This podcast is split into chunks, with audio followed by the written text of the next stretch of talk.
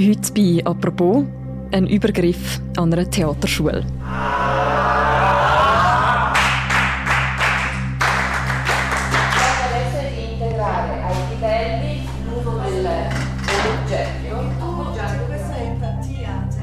An der bekannten Accademia Teatro Dimitri im Tessiner Dorf Verscho soll sich ein Schüler gegenüber einer Schülerin übergriffig verhalten haben.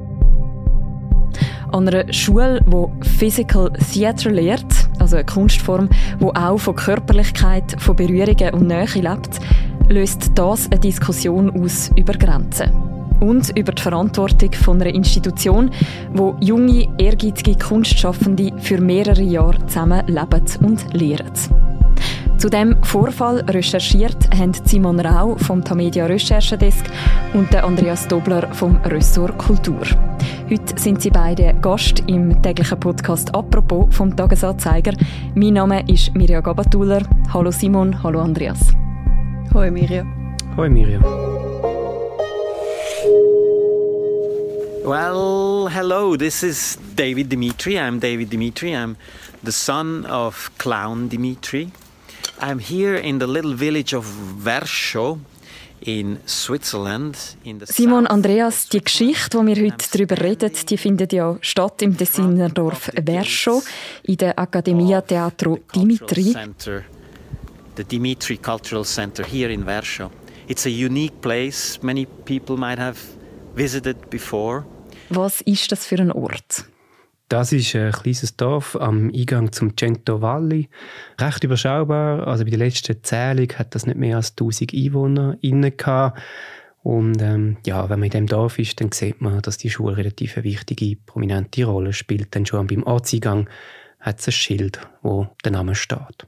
Natürlich, man kann ja nicht nur mit den Worten zum Lachen bringen. Es braucht irgendwie die Mimik. Die Gegründet wurde ist die Schule vom Glon Dimitri, wo wahrscheinlich noch die meisten kennen, 1936 geboren, 2016, also vor etwa sieben Jahren gestorben. Ein äußerst beliebter Clown, der auch als bildender Künstler tätig war. Und er hat 1971 ein Theater zuerst gegründet und dann vier Jahre später die Theaterschule, wo wir heute darüber reden. Dimitri wird auch noch viele kennen, wie er bis wirklich ganz am Schluss ist er noch auftreten, zusammen mit seiner Familie, weil viele von seinen Kindern sind auch im Zirkus- und Theaterumfeld tätig. Warum denn gerade in Verscho, also in dem 1000 Seelendorf, wie du am Anfang gesagt hast? Ja, zum Tessin hat Dimitri eigentlich immer schon eine sehr enge Verbindung gehabt. Er ist in Ascona auf die Welt gekommen und dort auch aufgewachsen und in den 60er Jahren hat er sich dann zusammen mit seiner Frau ein Haus gekauft in Bornione im Cento Valli. Das ist zwölf Kilometer entfernt von Verscho. Sie haben dort fünf Kinder großgezogen und so ist es naheliegend dass sie auch ihr Theater und später die Schule ganz in der Nähe gegründet haben, eben in Verscho. Was wird denn dort an dieser Schule vom Dimitri gegründet unterrichtet?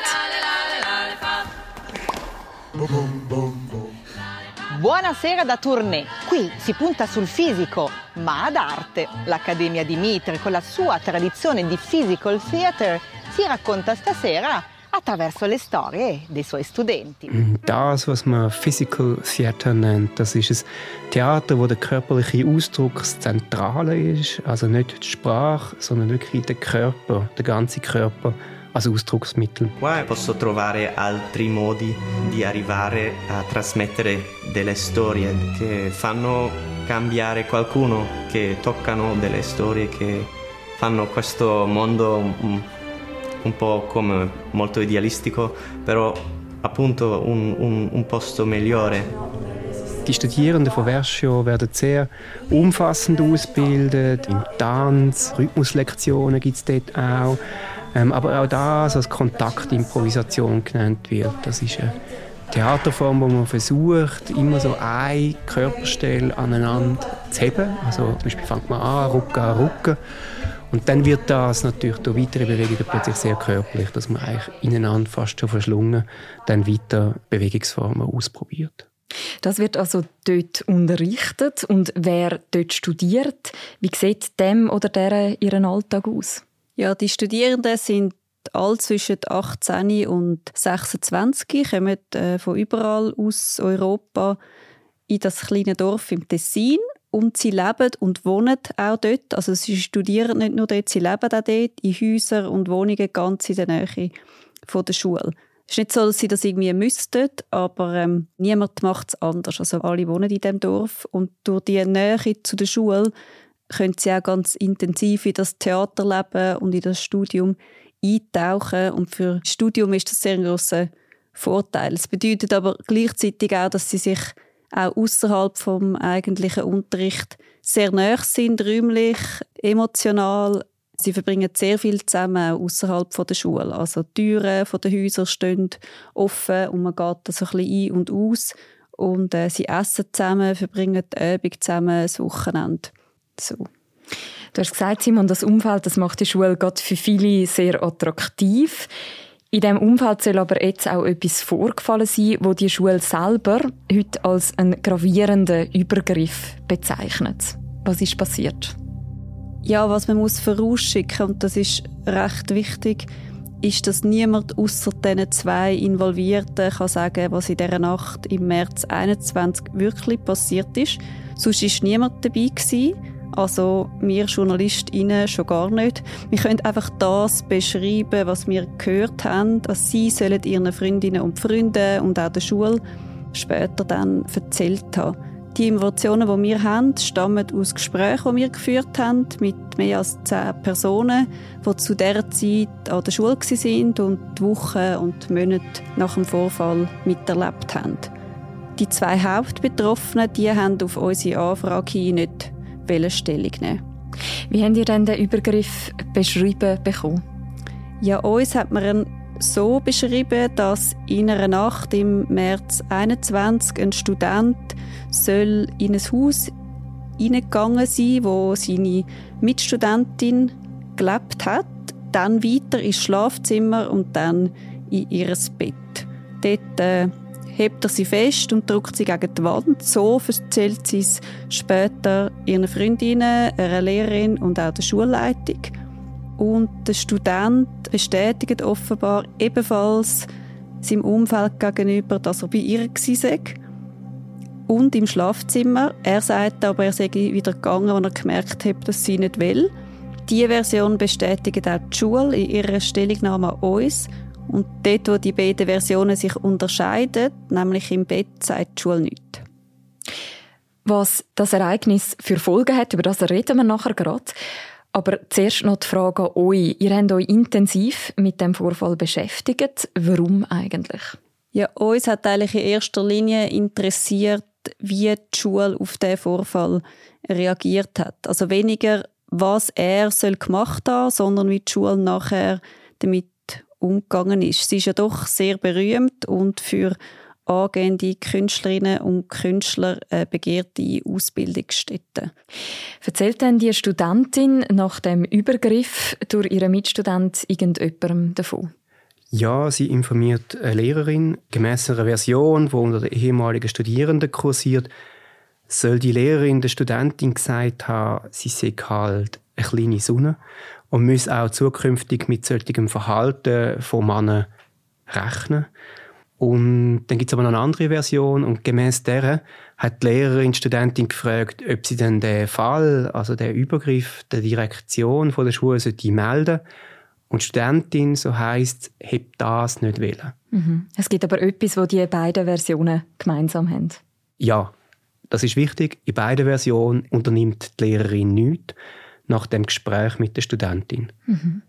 Was hätte denn die Lehrerin in so einer Situation sollen oder vielleicht sogar müssen machen? Wir haben Richterin und renommierte Governance-Expertin Monika Roth genau das gefragt. Gemäss ihr hat die Schule nach der ersten Meldung von der Studentin, also nach dem ersten Gespräch, wo sie von dem Übergriff erzählt hat, eine Untersuchung einleitet. Und zwar sofort. Sie hätten den Student müssen zu Rede stellen, sie hätten ihn mit den Vorwürfen müssen konfrontieren und dann ihn allenfalls auch disziplinarisch sanktionieren. Denn nach all dem, was die Lehrerin in dem Moment schon weiß, könnten ja auch andere Frauen von seinem Fehlverhalten betroffen sein. Er könnte das Fehlverhalten auch wiederholen. Und tatsächlich ist es in dem Fall auch so gewesen. Was heißt das? Es soll auch in anderen Zusammenhängen zu Grenzüberschreitungen kommen sein durch den Student, haben wir gehört. Sprich, der Student soll in einer Übung eine Erektion haben und statt ähm, sich dafür zu entschuldigen, hat er weiterhin den Körperkontakt gesucht. In einem zweiten Fall soll er während der Schauspielszene einen Zungenkuss gemacht haben, ohne das vorher anzukündigen, wie man das eigentlich würde machen Die beiden Vorfälle werden dann, nachdem unter den Studierenden über den Übergriff geredet wird, werden auch die ein Thema. Und die Studentinnen suchen sich Hilfe. Knapp drei Monate nach dem ursprünglichen Vorfall informieren sie nämlich Tessiner Opferhilfe. Was passiert jetzt? Ab jetzt findet Gespräche an der Schule statt. Viel Gespräch. Die Schule führt Mediationsgespräche mit der gesamten Klasse durch, wo die beiden, die Studentin und der Student angehören. Also in der Gruppe werden solche Gespräche geführt. Und zwar immer mit dem Daniele Donato, so nennen wir den Student, der den Übergriff soll verübt haben und der Sarah Sanders, wo dem Übergriff ausgesetzt war. Also sie beide sollen immer dabei sein und die Schule fordert dann eine Zeit lang sogar, die beiden sollen in einer Zweiermediation an einem Tisch zusammensitzen und sich sozusagen über den Übergriff unterhalten, also über einen, wie die Schule ja heute sagt, gravierenden Übergriff. Die betroffene Sarah Sanders, das ist auch ein Name, den ihr ihr gegeben habt im Zug von dieser Recherche. Auch sie ist anonymisiert. Wie nimmt sie wahr, was die Schule als Reaktion auf den Übergriff unternimmt, beziehungsweise ihre Mitstudentinnen und Mitstudenten? So wie wir es gehört haben, ist sie offenbar schockiert gewesen, dass sie muss eine Mediation machen zusammen mit ihrem Mitstudent, um an dieser Schule zu bleiben. Und ähm, ihre Mitstudentinnen und Mitstudenten in der Klasse und auch äh, Studierende von anderen Jahrgängen reagieren gleich. Es versteht eigentlich niemand, dass die Schule das von ihr verlangt oder zumindest zeitweise verlangt. Sie hat sich den Übergriff ja nicht ausgesucht und sollte sich jetzt mit ihm an einen Tisch setzen. Die Richterin und Governance-Expertin Monika Roth hat das, wo wir sie danach gefragt haben, wie sie das Vorgehen findet, ist sie sehr entschieden und hat gesagt, dass sie dilettantisch. Es ist zwar möglich, dass nach Abschluss von einer Untersuchung ein Gespräch zwischen einem Verursacher von so einem Übergriff und der Betroffenen, es könnte sinnvoll sein, um einen Schlussstrich zu ziehen und einen neuen Anfang zu machen, so ein Gespräch durchzuführen. Aber ohne sofortige Untersuchung sagt das absolut unangemessen, mhm. sagt Monika Roth. Der Schlussstrich der wird in dem Fall nicht gezogen. Im Gegenteil, das Ganze weitet sich aus.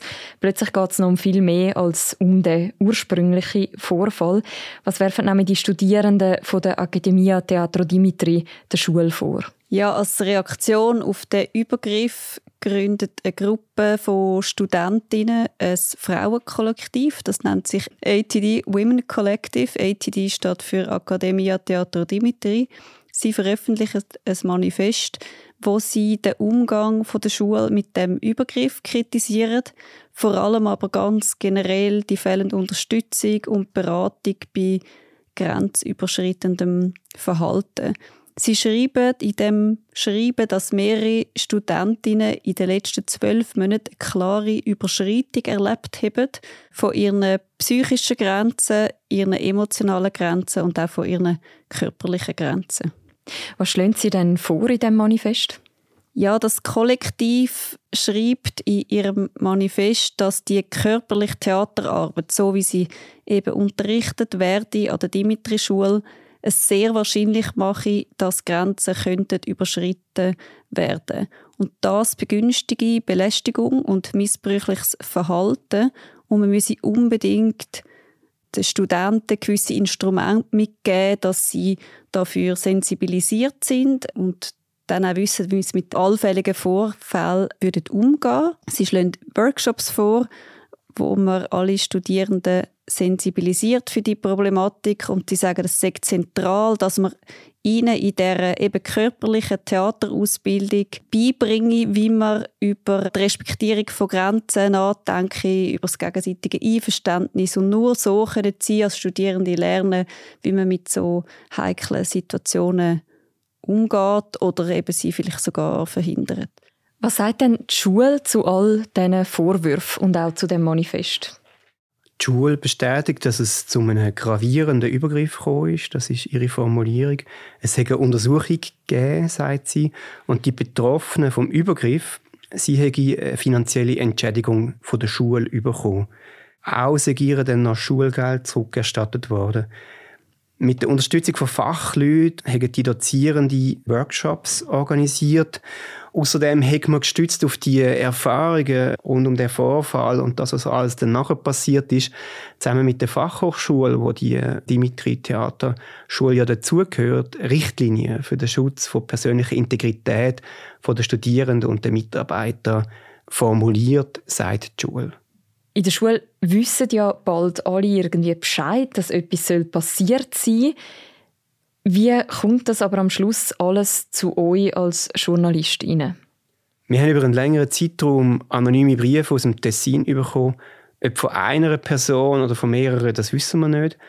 Aber in diesen Briefen hat es teils detaillierte Beschreibungen von Vorgängen gegeben.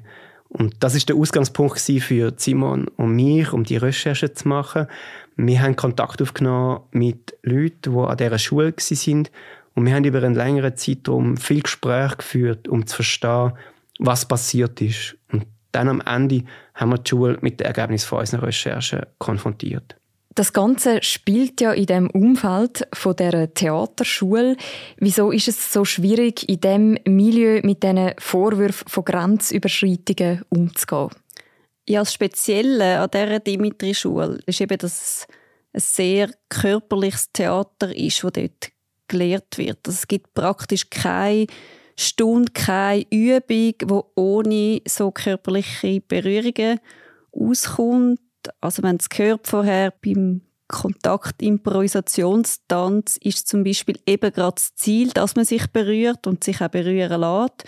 Und auch bei der Akrobatik ist Berührung ein zentrales Element. Man muss sich ja dort heben, dass man irgendeine bestimmte Figur kann stehen und nicht umkippt. Und wenn natürlich dann in so einem Umfeld ein Übergriff passiert von einem Student auf eine Studentin, ist es wie doppelt schwierig, weil sie ja dann nachher im Unterricht wieder mühen, körperlich zusammen arbeiten. Und das zeigt, dass eben gerade weil das Theater so körperlich ist, ist es extrem wichtig, dass ganz klar geregelt wird und kommuniziert, wo Grenzen liegen. Es muss wie allen Involvierten klar sein, was geht und was nicht geht. Also im Unterricht, aber auch außerhalb vom Unterricht, weil nur weil man körperlich zusammen schafft, ist es nicht so, dass sich die Grenzen soll immer weiter verschieben, dass es dann irgendwann eben dann unangenehm wird für die eine oder die andere Person.